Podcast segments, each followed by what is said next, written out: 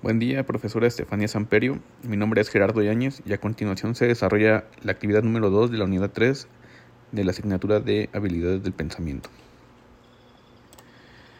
Bueno, pues a manera de introducción se toca el tema del método genérico.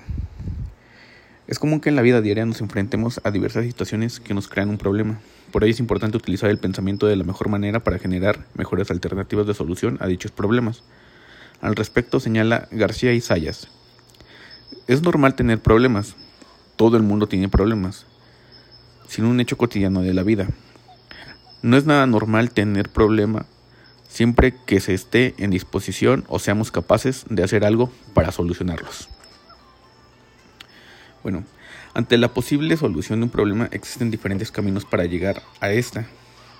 Esos caminos son los métodos, sin embargo, todos los métodos comparten ciertas características pues todo requiere de un proceso de recopilación y análisis de información, reflexión y prospectiva para poder determinar qué ocurriría si se toma una decisión en lugar de otra. Es así como tiene lugar el método genérico de solución a problemas, el cual consta de seis pasos que son exploración del problema, establecimiento de objetivos, generación de ideas, selección de ideas, implementación y evaluación. A continuación se explica cada una de estas etapas. La exploración del problema consiste en la identificación del problema y definir el contexto de este. La definición del problema se puede hacer en términos operativos, que significa descomponer el problema, y selección de datos relevantes, que consiste en recabar la mayor cantidad de datos relacionados directamente con el problema. Establecimiento de objetivos. Se deben proponer metas que sean realistas, medibles y cuantificables, tomando en cuenta a las partes involucradas. Generación de ideas. La lluvia de ideas permite la fluidez de diversos pensamientos que no necesariamente deben ser analizados. Y para que eso ocurra, se pueden seguir tres principios. El de aplazamiento de juicio, el de variedad y el de cantidad. Selección de ideas. Es el momento de acotar las opciones disponibles bajo un esquema selectivo, tomando en cuenta el análisis realizado ¿Qué acciones son las inmediatas? Tomar en cuenta alcances y límites, ventajas y desventajas, consecuencias a corto, mediano y largo plazo. Entonces se analizan todos esos factores de cada idea y se seleccionan las más viables para ejecutarla. Implementación. Para la ejecución de la idea se deben tener medidas estratégicas y ese plan debe incluir medidas de corrección en caso de ser necesario, es decir, contar con un plan B. Y por último, evaluación consiste en la exploración del resultado obtenido con lo que teníamos previsto que ocurriera. De ese modo podemos establecer aciertos o áreas de oportunidad. Muy bien, a continuación describo lo que es mi método personal para la solución de problemas.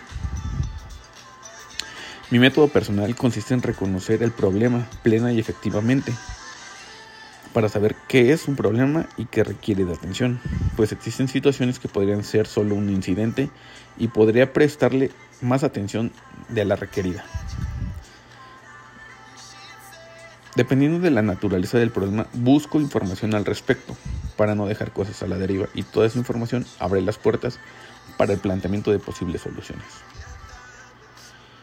Paso al análisis de opciones, ya que analizo opciones que se me ocurren en cada una veo cuáles pueden ser sus consecuencias, ventajas y desventajas, costo-beneficio, tiempos, las personas involucradas, aspectos financieros, si es que están involucrados, etc.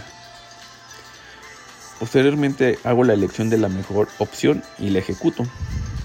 Una vez que descarté opciones y elegí la mejor, llega el momento de ponerla en acción. Correcciones. Regularmente en el proceso de análisis puedo sugerir diversas opciones y una de estas puede fungir como un plan de acción emergente. Similitudes y diferencias entre el método genérico y el personal. Me parece un buen ejercicio esta comparativa de métodos, pues considero que puedo retomar lo mejor de ambos y perfeccionar mis métodos. Por ejemplo, la ayuda de ideas sin analizar previamente a estas es algo que yo no contemplo en mi método, ya que no había considerado que eso puede ampliar ideas y tener una mayor variedad de opciones. La evaluación es otro paso que no contemplo del todo, ya que no hago un análisis como tal, pero la experiencia sería mi punto de evaluación y después un punto de partida para toma de decisiones futuras. El resto de los pasos me parecen similares, aunque con diferente nombre, pero en principio son las mismas acciones las que se hacen en ambos métodos.